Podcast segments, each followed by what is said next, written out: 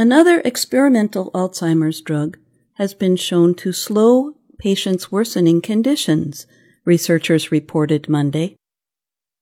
The American drug company Eli Lilly said it is seeking U.S. Food and Drug Administration, or FDA, approval for the drug donanemab.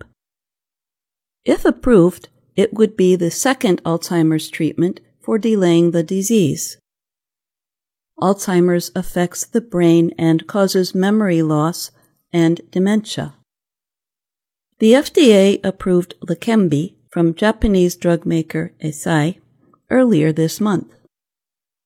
Finally, there's some hope, right, that we can talk about, Lilly's Dr. John Sims told reporters Monday at the Alzheimer's Association International Conference in Amsterdam, the Netherlands. The drug does not cure the disease. Instead, it slows its progression by about four to seven months. But Sims noted that it doesn't mean you can't have very meaningful treatments for patients. Eli Lilly published the full results of its study of 1,700 patients in the Journal of the American Medical Association. It also presented its results at the Alzheimer's Conference. Both donanemab and Leqembi are laboratory made antibodies. The treatments are injected into the patients. The drugs target a protein buildup called beta amyloid in the brain of Alzheimer's patients. Both drugs come with serious safety concerns.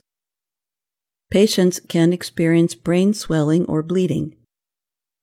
In the Lilly study, such side effects were linked to three deaths. Dr. Liana Apostolova was the study investigator. She is also a professor in Alzheimer's disease research at Indiana University School of Medicine. She said, These side effects should not be taken lightly. But she added that in most cases, the effects were well controlled by monitoring with magnetic resonance imaging, or MRI, or by stopping using the drug. Lilly's study included people ages 60 to 85 who were in the early stages of Alzheimer's. Half of the study subjects received a monthly injection of donanemab for up to 18 months. The other half received an inactive substance called a placebo. Patients were also switched to inactive substances if enough amyloid cleared out. The study found that it happened to half of the patients within a year. Amyloid alone does not cause Alzheimer's, so researchers also studied the levels of tau, another protein that causes the disease in the brain. Patients with higher levels of tau are considered to be in the more advanced stages of Alzheimer's. The results. Both groups declined during the 18 month study, but the drug appears to work better for patients in earlier stages of the disease. Those with low to medium tau levels saw a 35% slower decline. For high tau patients, donanemab slowed the disease progression by about 17%. Anne White is the president of neuroscience at Lilly.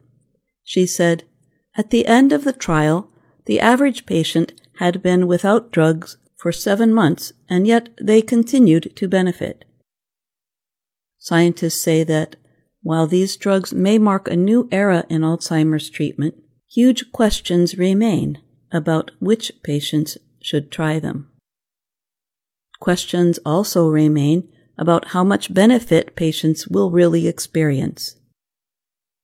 The main safety concern is brain swelling or bleeding.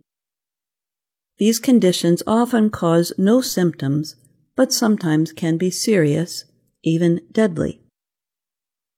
Another concern is that more than 90% of the study's patients were white.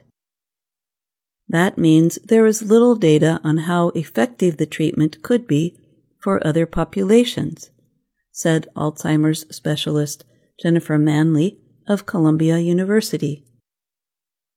Lilly expects the FDA to decide by the end of this year whether to approve donanemab.